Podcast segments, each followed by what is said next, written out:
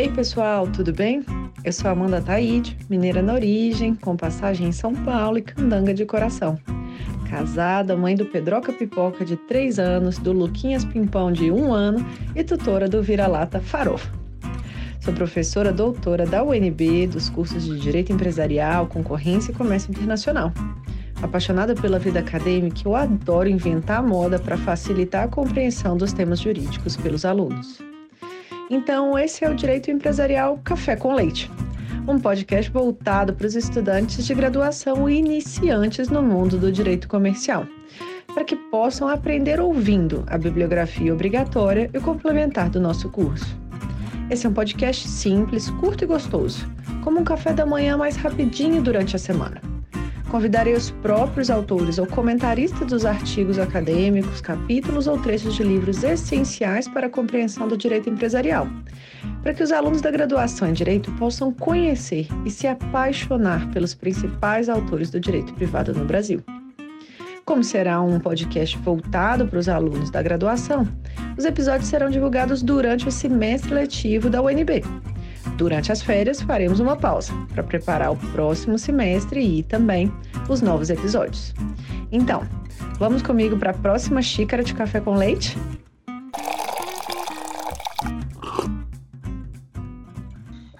A nossa xícara de café com leite de direito empresarial de hoje vai tratar do artigo da professora Raquel Stein, titulado Fusão, Incorporação e Cisão de Sociedades, Formas de Reorganização da Estrutura Societária, que foi publicado em 1998.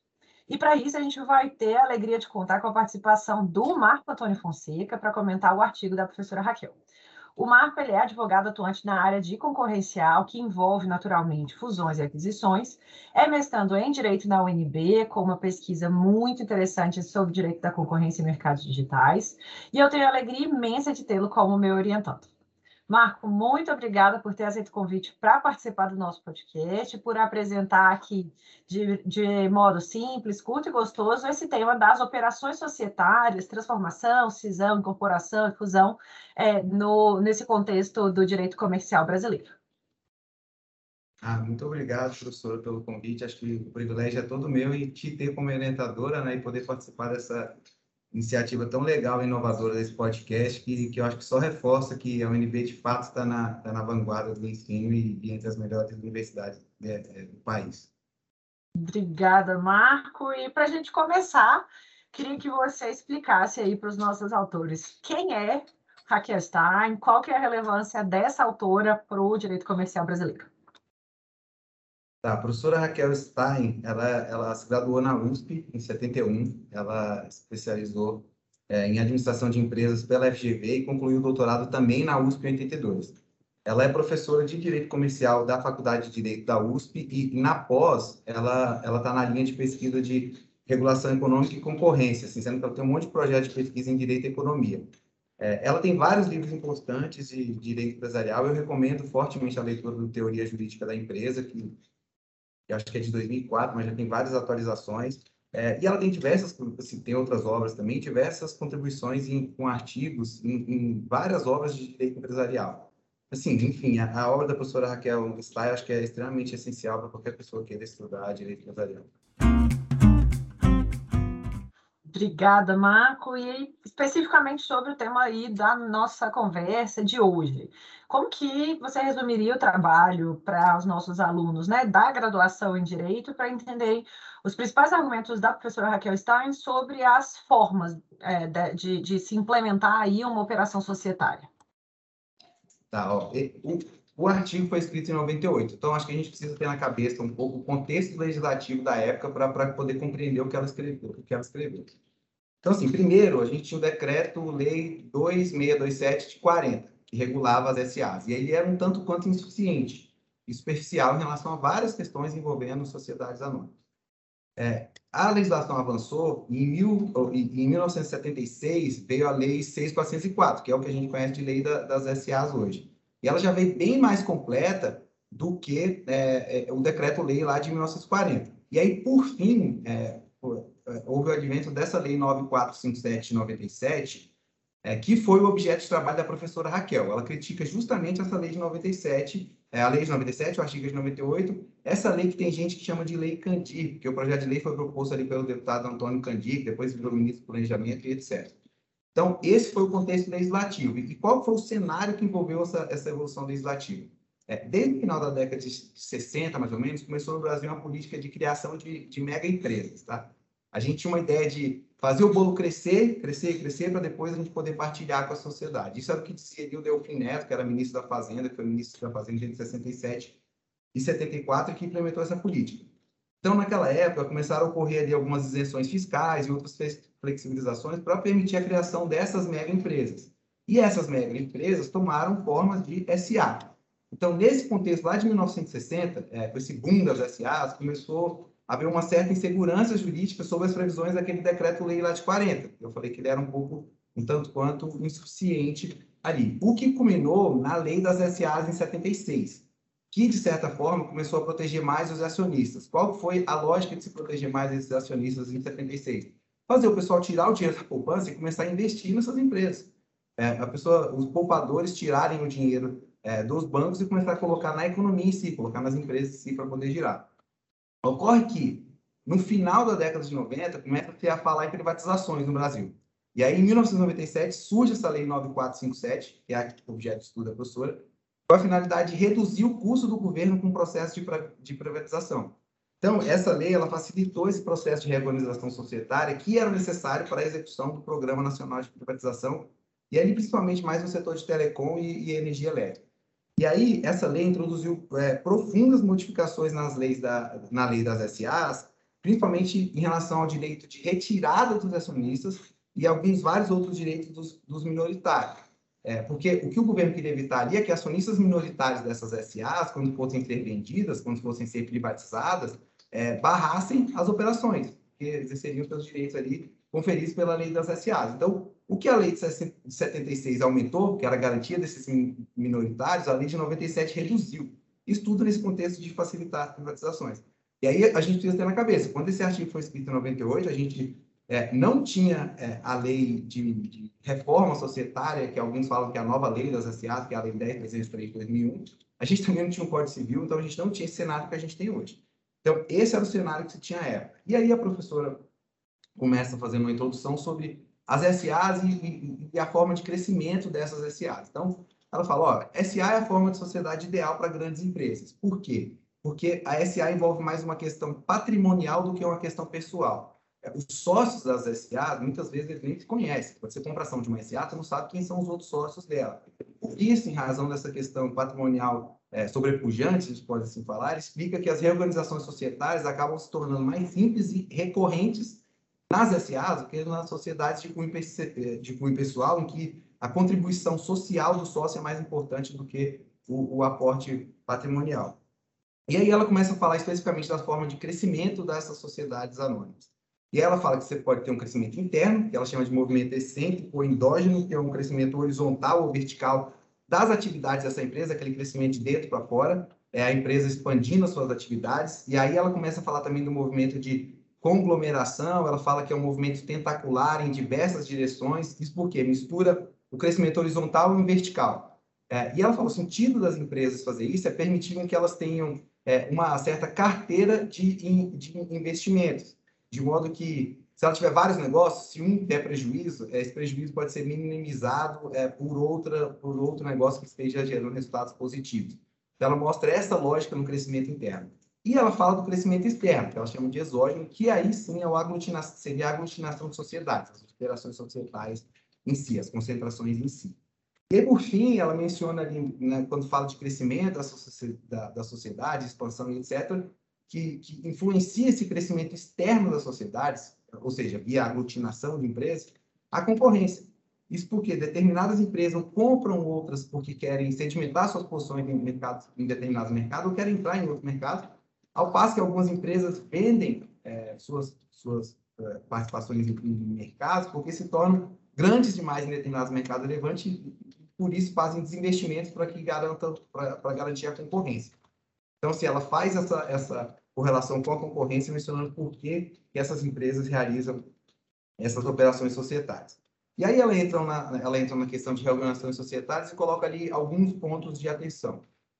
Ela fala que nesse contexto de crescimento de, soci, de, de sociedades, é, dois são os principais aspectos que demandam estudo da, do, de quem, te, quem esteja pesquisando direito, direito empresarial. O problema dos acionistas e o problema da sucessão de, de responsabilidades das empresas. Além disso, ela, ela, ela, alerta também sobre umas questões envolvendo concorrência, é, impactos aos, aos postos de trabalho, decorrência das operações, etc. Ou seja, o quadro que se pinta é bem mais complexo que apenas o da organização societária em si, da questão contratual em si, mas inclui outras coletividades, como acionistas minoritários, consumidores, credores, concorrentes diversos outros. Então, diante dessa complexidade toda, a lei das SAs foi uma inovação é, para tudo que estava acontecendo. Ela buscou proteger o interesse das minorias, principalmente dos acionistas minoritários, além de definir também, por outro lado, deveres, obrigações e responsabilidades do acionista controlador. Então, a lei das SAs foi nesse sentido, vamos garantir é, responsabilidade para quem tem mais e vamos garantir direito para quem tem menos, eu estou falando de participação societária, para fazer com que as pessoas realmente invistam que esse modelo é, de, de sociedade avance no Brasil. E aí, ela, ela explica que a lei das SAs também teria avançado a prever que as decisões tomadas pela maioria seriam vinculantes a todos os acionistas, tendo majoritários, minoritários, presentes, dissidentes, etc. É, mas, e aí um ponto extremamente importante, que é uma das grandes críticas do artigo, mas garantindo a qualquer deles o direito de se retirar da sociedade e alguns outros direitos. Ou seja, ela explica que um pouco o avanço das SAs de 76, principalmente, é, é, o avanço da lei das SAs de 76, principalmente em relação a esses minoritários. E aí ela começa a criticar a lei 9457, que era a lei que tinha entrado em vigor um ano antes, é aquela que iria fomentar as privatizações e que tirava os direitos desses minoritários. Ou seja, vinha havendo uma evolução enorme, aí veio a lei 9457, com lá, ela tinha o, o, a, o propósito dela, que era facilitar as privatizações, mas que tirou esses direitos. E ela, ela começa a criticar essa lei, falando que ela relativizou várias dessas proteções a minoritários. E aí ela tirou esse direito de, de retirada, é, tirou o direito de venda conjunta, que a gente chama de tag along, e alguns outros direitos foram retirados, ela aborda isso no artigo. Tudo isso no contexto, de novo, de facilitar essas privatizações. E ela passa a abordar isso, essas flexibilizações dos direitos de minoritários, é, no contexto das operações societárias. Então, ela, aí ela passa a falar o que, que são as operações societárias.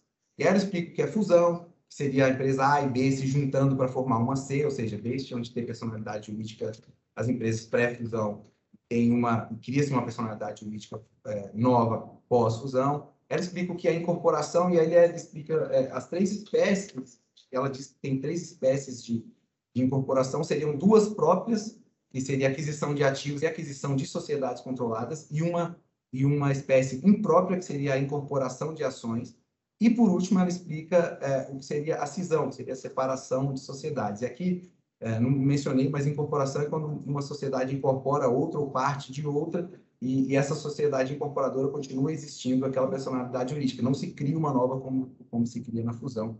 E é isso que a professora Raquel explica no, no artigo dela.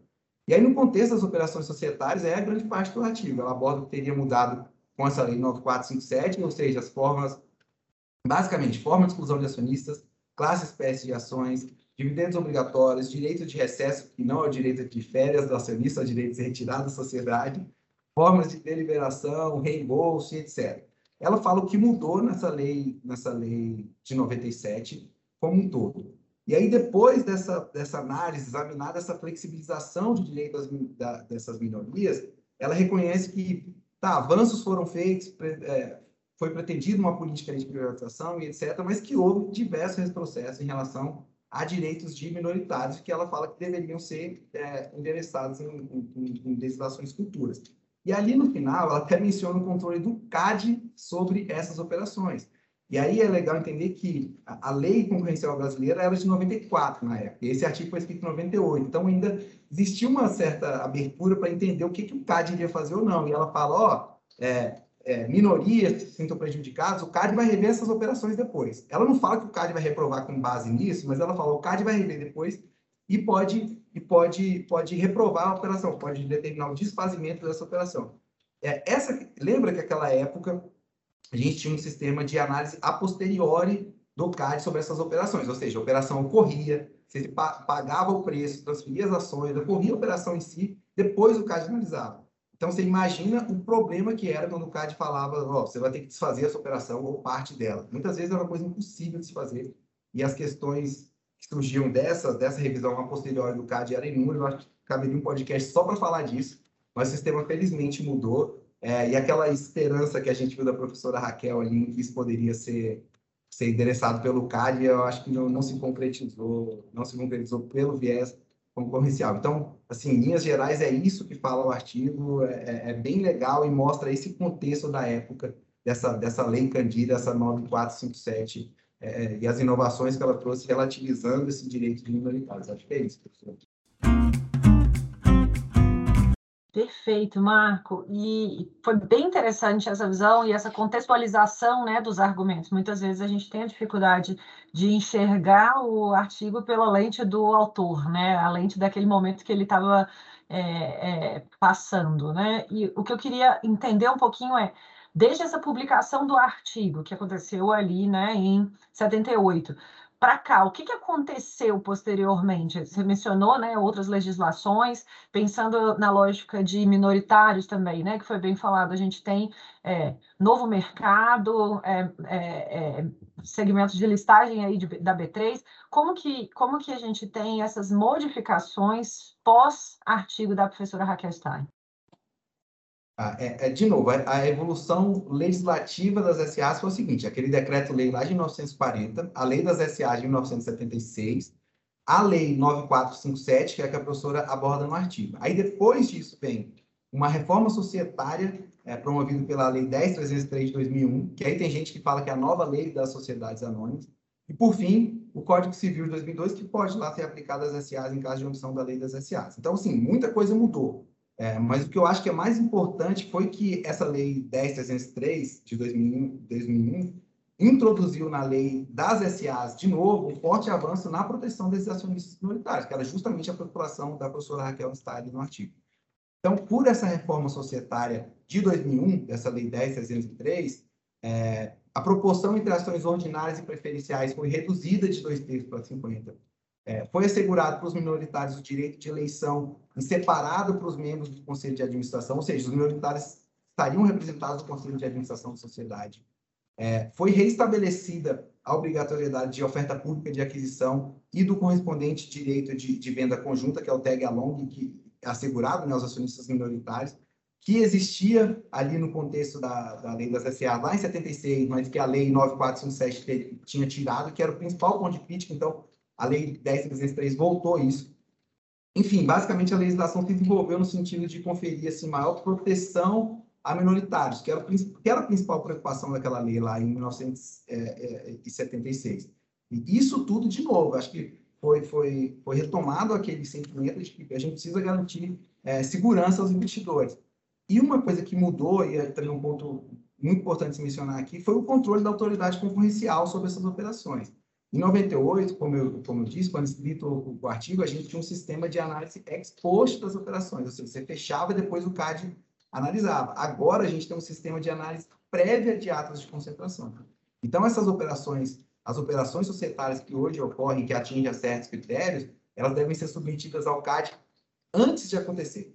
Então, você fala, CAD, eu pretendo fazer isso. Aí, depois que a autoridade é, efetivamente sancionar é, aquilo, falar, ok, não tem problema concorrencial, é, a gente pode, você pode ter o fechamento da operação. É, e isso vem aliado a um movimento extremamente recente da Autoridade de Defesa da Concorrência Brasileira, que é de expandir aqui o, o leque de análise antitruste. Se antes você estava você tava focando só em questões em questões meramente econômicas e concorrenciais, agora a gente já tem algumas autoridades ao redor do mundo falando em outras questões, como sustentabilidade, é, direitos trabalhistas e etc. Então, assim, é, efetivamente, a autoridade concorrencial pode passar a analisar essas operações societárias de forma prévia, como condição precedente ao fechamento de negócio, sobre, sobre diversos viés. Isso aqui também eu acho que é uma, é uma, é uma alteração legislativa interessante que, que a gente tem que ter na cabeça. Bacana demais, Marco. E agora, então, chegando na nossa última pergunta. É, Para quem quiser é, trabalhar aí com operações societárias, como eu falo com os alunos, para quem quiser ser muito chique, trabalhar com M&A, com, né, nas áreas que falam aí várias siglas em inglês também. É, quem quiser trabalhar nesse tema aí, brincadeiras à parte, é, qual que seria é, a, a, sua recomendação né, para os alunos aí da graduação? Tá, eu, eu acho assim, direito empresarial é aquele é um ramo do direito todo mundo acha que vai ser só coisa gigantesca, que a gente precisa estar no escritório grande para trabalhar, etc., ou, ou dentro de uma empresa grande. Mas eu, eu não vejo tanto assim. assim a gente está com uma lei de liberdade econômica agora que quer desburocratizar, que quer fazer uh, uh, o empresariado brasileiro efetivamente se desenvolver, etc. Então, vão surgindo questões de direito empresarial menores e que assim, a gente pode desenvolver no nosso dia a dia. É, contrato social de empresas, então, desde a menor empresa até a grande empresa, ela vai ter um contrato social que vai ser registrado no mesmo lugar. Então, assim, demandam trabalhos, obviamente, a complexidade é diferente, mas, assim, o direito empresarial está tá muito presente, presente na nossa vida.